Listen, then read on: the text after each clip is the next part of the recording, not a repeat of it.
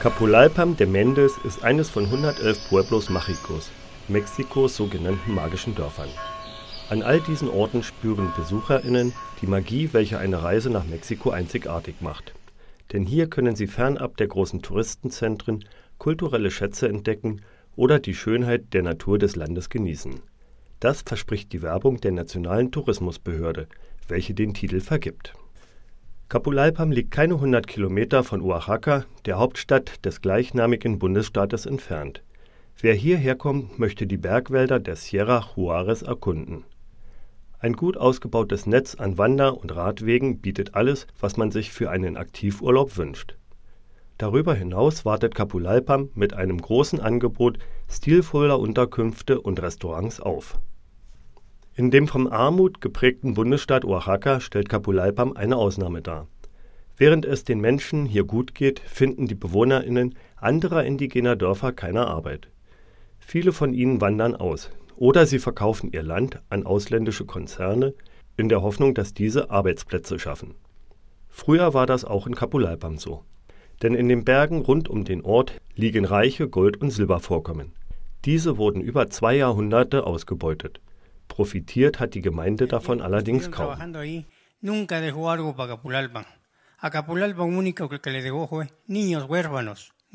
In den vielen Jahren, in denen die Bergbaukonzerne hier tätig waren, haben sie nie wirklich etwas für Kapul Alpam getan. Was sie hinterließen, waren Witwen und Waisen. Sie waren zu keiner Zeit ein guter Arbeitgeber für das Dorf. Im Gegenteil, die Bergbaukonzerne bringen nicht Reichtum, sondern Trauer in die Kommunen.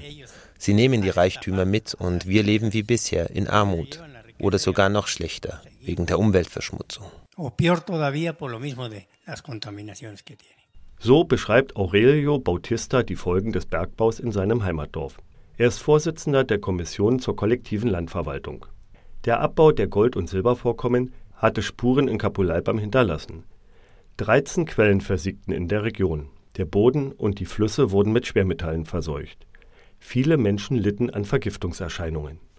Als die Mine 1989 geschlossen wurde, verschwand mit ihr der größte Arbeitgeber des Dorfes. Neue Arbeitsplätze wurden dringend benötigt. Da besannen sich die BewohnerInnen auf die wahren Schätze des Ortes, den Reichtum und die Schönheit der umliegenden Wälder. Die Gemeinde baute Touristenunterkünfte und eine Naturheilklinik.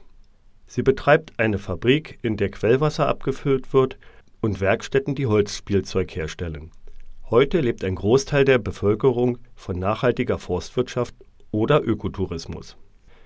Doch der weltweit stetig wachsende Bedarf an Edelmetallen macht den Goldabbau in der Region wieder lohnenswert. Seit 2006 bemühen sich transnationale Bergbauunternehmen darum, Land zu erwerben. Im offenen Tagebau wollen sie wieder nach Gold und Silber schürfen. Doch so einfach wie erhofft war die Zustimmung zur neuen Mine nicht zu bekommen erklärt der Vorsitzende der Kommunalen Waldkommission Saúl Aquino Centeno. Die Bergbaukonzerne haben die Gemeindevorsteher bedrängt, ihnen die Schürfgenehmigung zu geben. Doch sie mussten feststellen, dass dies nicht so einfach geht, denn die Entscheidung trifft die Gemeindeversammlung. Somit mussten die Bergbaukonzerne, aber auch die Regierung Oaxacas und die Bundesregierung erkennen, dass es für sie keinen Zugang zu unserem Land gibt se han dado cuenta que no hay entrada para ellos. Auch die Regierung des Bundesstaates setzte die Gemeindevorsteher massiv unter Druck. Im Gegenzug zur Verleihung des Titels Magisches Dorf verlangte man von ihnen, der Mine zuzustimmen. Doch ohne das Votum der Gemeindeversammlung war das nicht möglich. Nach eingehender Prüfung der Auswirkungen, die der Bergbau für die Region hatte, entschied diese Kapulalpam zur bergbaufreien Gemeinde zu erklären, der ersten bergbaufreien Gemeinde Mexikos.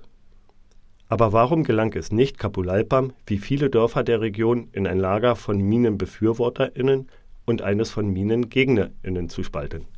Hay inversiones de ese tipo, porque nos lo han dicho muchas veces, que van a, va a llegar inversión, va a llegar fuentes de empleo. Man hat uns immer wieder Investitionen und Arbeitsplätze versprochen. Das sind aber keine Investitionen, die eine nachhaltige Entwicklung fördern. Aber die wollen wir. Denn der Erhalt unseres Territoriums und seiner natürlichen Ressourcen liegt uns am Herzen.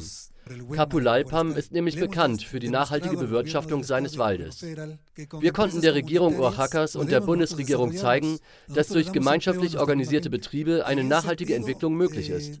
Und wir haben Arbeitsplätze geschaffen. Weil dagegen aber die Bergbaukonzerne nichts für die Region tun, hat die Gemeindeversammlung entschieden, Nein zum Bergbau zu sagen.